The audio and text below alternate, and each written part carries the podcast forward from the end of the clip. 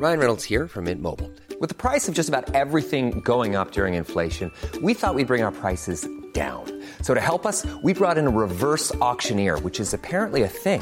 Mint Mobile unlimited premium wireless. Ready to get 30, 30, bit to get 30, bit to get 20, 20, 20, bit to get 20, 20, bit to get 15, 15, 15, 15 just 15 bucks a month. So, Give it a try at mintmobile.com slash switch. $45 upfront for three months plus taxes and fees. Promo for new customers for limited time. Unlimited more than 40 gigabytes per month. Slows. Full terms at mintmobile.com.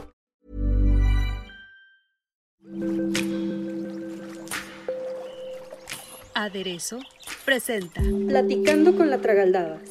THC y CBD. Diferencias, efectos y formas de consumo. Bienvenidos a un episodio más de Platicando con la Tragaldabas en Aderezo. Hoy vamos a hablar de un tema que en lo personal me cuesta trabajo abordar porque no me quiero meter en camisa de once varas. Vamos a platicar con el doctor Diego Martínez Conde sobre cuál es realmente la diferencia del THC y el CBD y para qué sirven, qué son y qué beneficios aportan.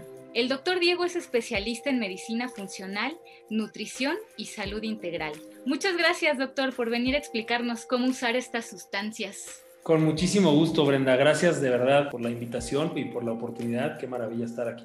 Bueno, pues antes de empezar con el tema, platícanos un poquito sobre ti para que la gente te conozca y sepa quién le está hablando. Me formé como médico cirujano. Eh, terminando la carrera de médico cirujano, hice como mi etapa entrepreneur y puse la primera cadena de gimnasios CrossFit en el país, la primera licencia de, de CrossFit aquí, en una marca que se llama Whatbox.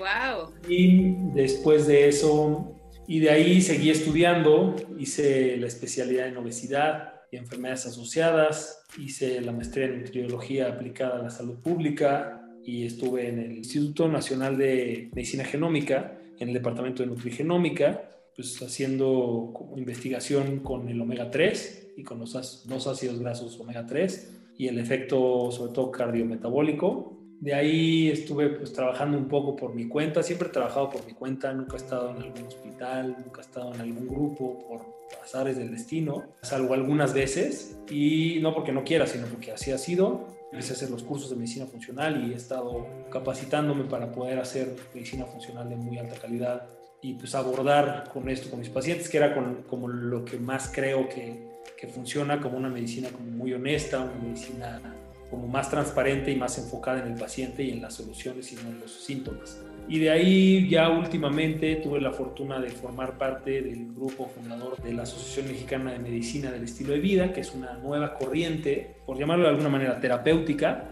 Afortunadamente está creciendo bien, es muy parecido a la medicina funcional, eh, algunas cosas cambian, pero pues se contempla también o se utilizan los principales factores del estilo de vida, son per se los tratamientos. El lifestyle medicine eh, es bastante nuevo aquí en México, empezamos a final del año pasado, en realidad tenemos solo lo que va del año haciendo un poco más de difusión y planeando lo que queremos. Ha sido complicado por todo este tema de la situación covidera, pero bueno, va a haber, va a haber muy buenas cosas y ha habido buenas alianzas y es un equipo genial de gente muy, muy capaz muy innovadora y muy disruptiva, muy usada en, en, los temas de verdaderamente procurar la salud de los pacientes más que la enfermedad. Entonces es algo como muy honesto, es, muy, es un proyecto muy lindo. Diego, pues con base a toda esta experiencia que tienes, explícanos de la forma más sencilla posible y muy general qué son el THC y el CBD.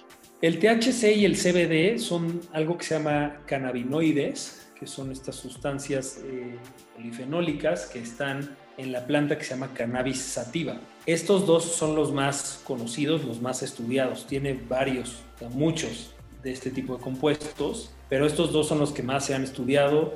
El THC desde hace más tiempo, porque es el que más abundante estaba en la planta, sobre todo el cannabis. Después empezó a usar el hemp y después empezaron a aislar y tienen diferentes concentraciones. Pero estos son, digamos, compuestos químicos que han tenido efectos o a nivel psicológico, a nivel físico y metabólico cardiovascular o a nivel de algunos receptores de, dolor, que es lo que más, más se ha estudiado. En el caso de, sobre todo el THC, que lleva más tiempo, El THC es, eh, que en realidad es delta 9 tetrahidrocannabinol, ese es el nombre así tal cual, ¿no? que sea como un poco rimbombante. Es uno de los compuestos, es el que más tiempo tiene. Y este sí, el THC, la diferencia sobre todo, eh, además de que se aisló desde hace más tiempo el THC que el CBD, lo empezaron a utilizar o empezaron a hacer muchísima investigación y se empezó a usar con efectos analgésicos. El ser humano nace con un sistema endocannabinoide, así se llama, y tiene estos efectos de bienestar, de placer o de recompensa en algunos otros días y de quitar el dolor cuando hay alguna lesión, un golpe. Estas vías lo que hacen es bloquear las vías del dolor. o sea que por naturaleza nosotros ya traemos eso como en el cuerpo. Así es.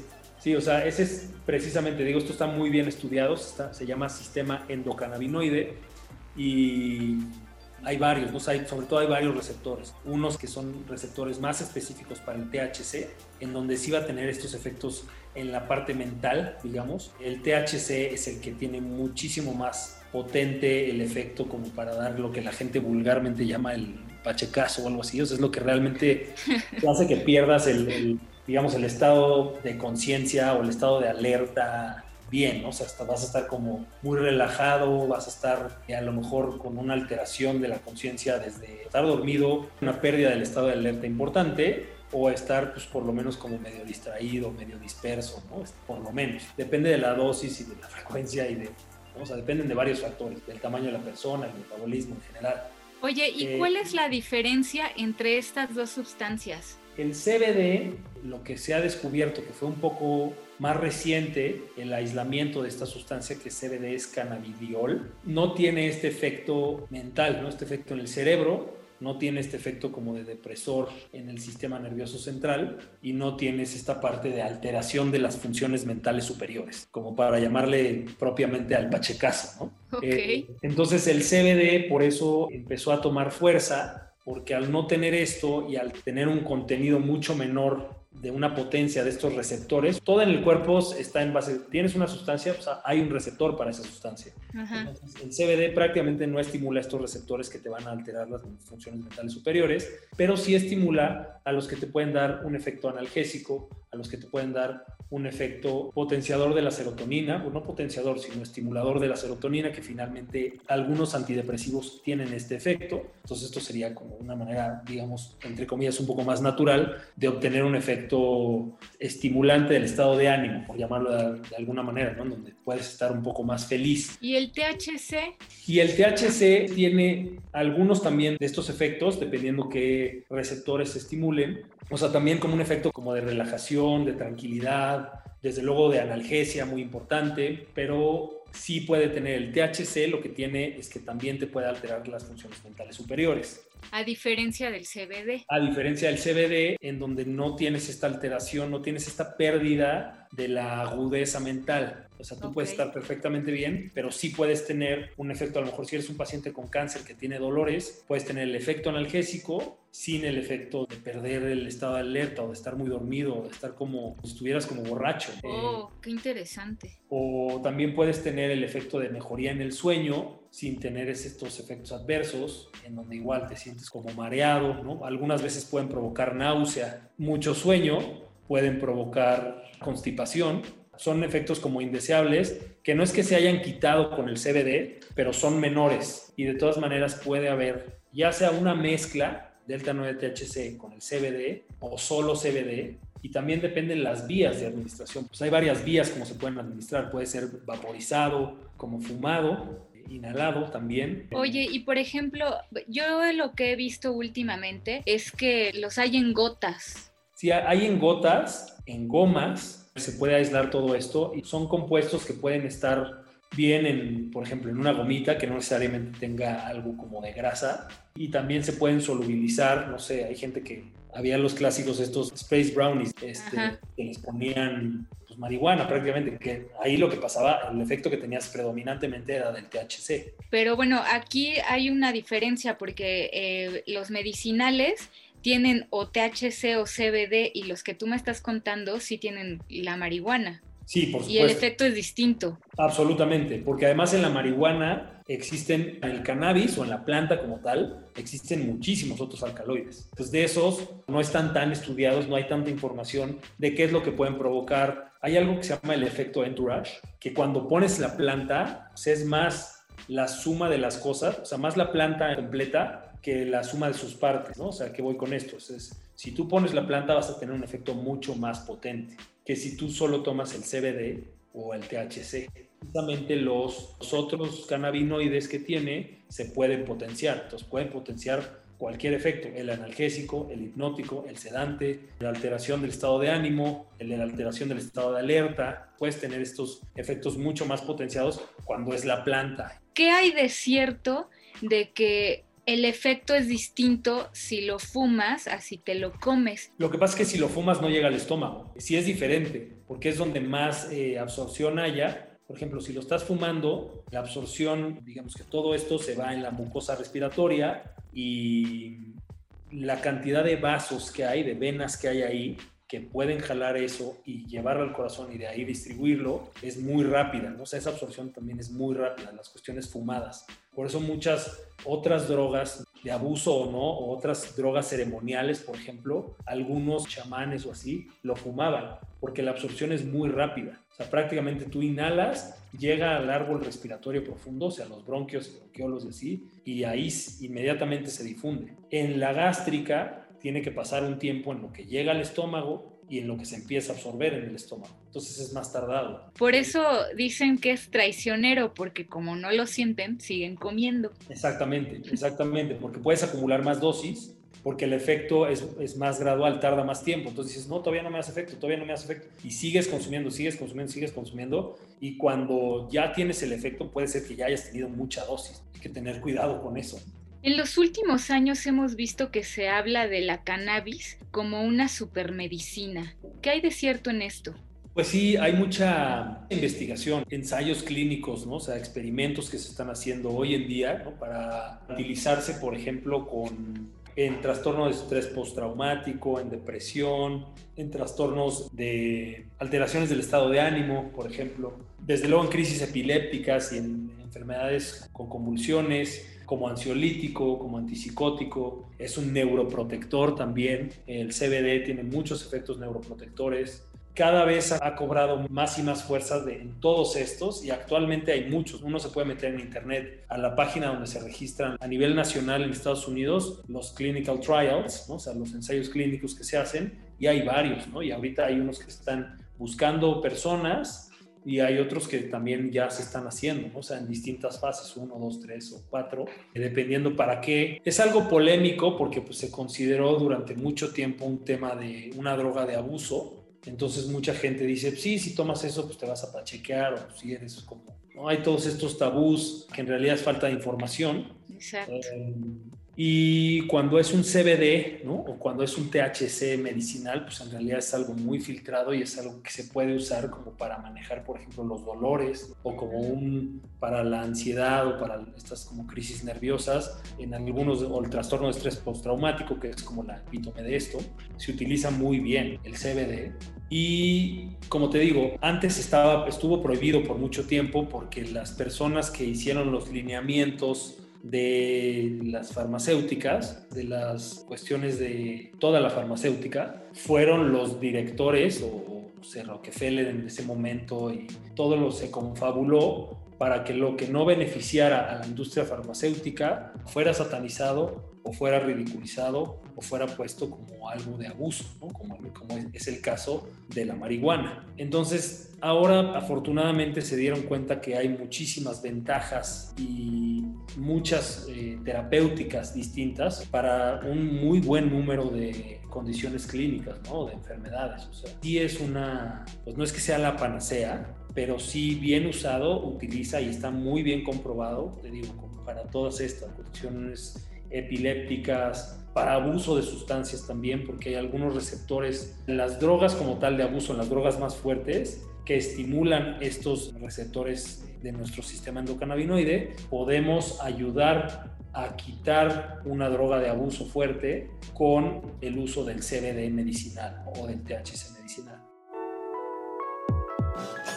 Oye, pues cambiando drásticamente de tema, en México el camino de la legalización del uso y consumo de la marihuana sigue en marcha y al parecer va para largo. Pero en la ciudad ya hay varios proyectos canábicos, como por ejemplo las cenas privadas con cannabis. Para disfrutar de un menú que consta, no sé, vamos a poner aproximadamente unos cuatro tiempos, ¿cuál sería la cantidad adecuada de consumo? Híjole, es que es muy variable.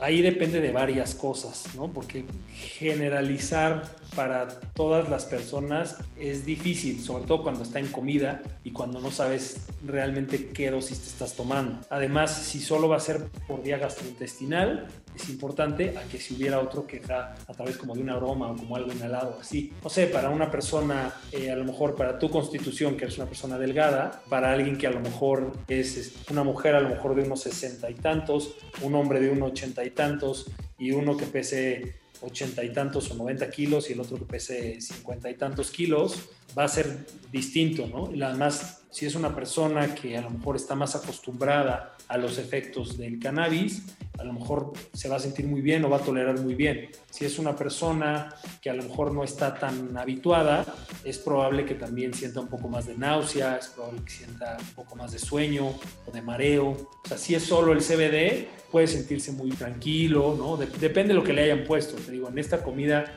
sí es muy distinto, como te decía, por el efecto entourage. Depende del organismo de cada persona. Cada vez, afortunadamente, la medicina va para allá, más individualizada pero por ejemplo, yo no, yo no conocía de esto, lo cual es maravilloso, de los menús o de las cenas.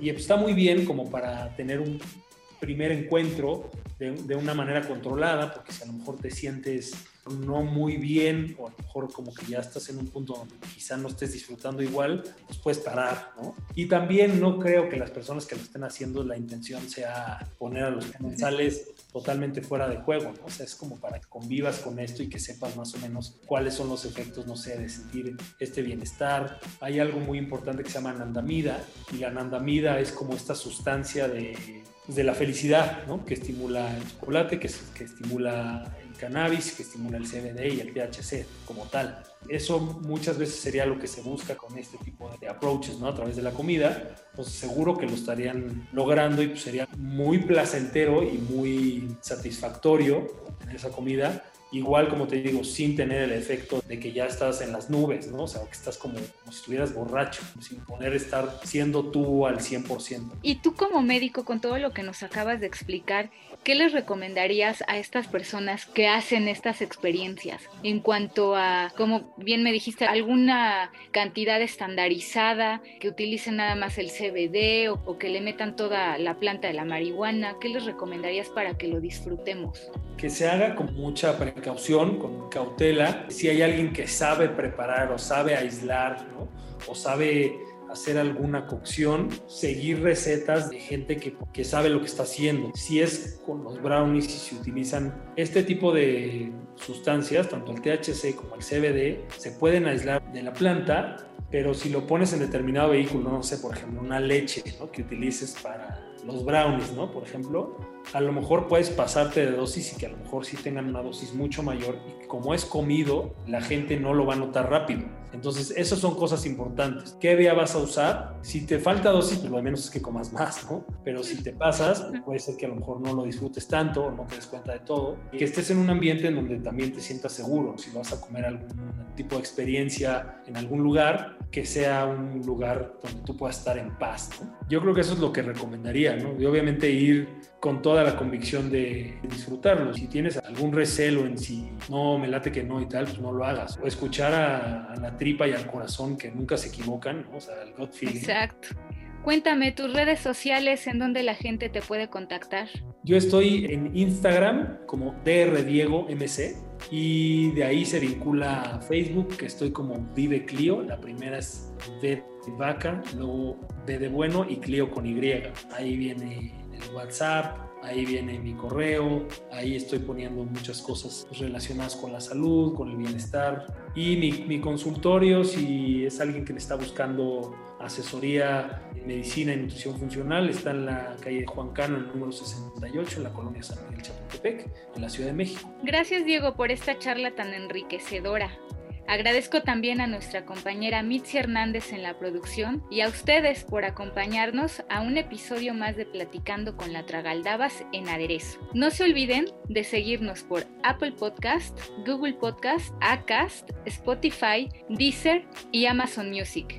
Escríbenos a podcast.om.com.mx y síguenos en nuestra cuenta de Twitter arroba podcastom. A nosotros nos encuentran como arroba aderezo-om y a mí búsquenme como arroba la-tragaldabas. También los invito a que le den un vistazo a nuestro sitio web www.aderezo.mx. Esta es una producción de la Organización Editorial Mexicana.